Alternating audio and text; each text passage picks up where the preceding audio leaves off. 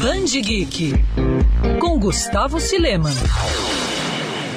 Habib significa muito mais do que meu amado. Habib segue como um rio que poucos possuem um mapa para se guiar por suas ondas. Estima-se que existam cerca de 10 mil diferentes religiões em todo o mundo. Isso sem contar as pessoas que não seguem nenhuma. O número é certeiro quanto a uma coisa. Vivemos em um grande mosaico de histórias. Apesar das diferenças e distâncias, de uma maneira ou de outra, as nossas histórias certamente vão se cruzar um dia. Em Habib, o autor Craig Thompson mostra bem isso ao narrar a saga de dois escravos fugitivos. Enquanto lutam para sobreviver e contra alguns sentimentos conflitantes, Dodola e Zen nos levam para um passeio pelo mundo árabe, apresentando a origem do islamismo e suas tradições, conforme as narrativas se combinam numa trama de aventura, romance, filosofia e tragédia. Na obra, as escrituras sagradas do Alcorão se misturam com a fantasia de contos da mitologia oriental e do mundo moderno. Há espaço para tudo: crítica social, preocupação ecológica e paralelos entre religião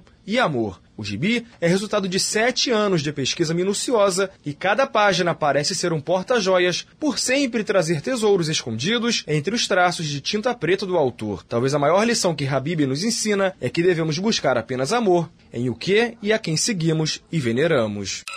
Quer ouvir essa coluna novamente? É só procurar nas plataformas de streaming de áudio. Conheça mais dos podcasts da Band News FM Rio.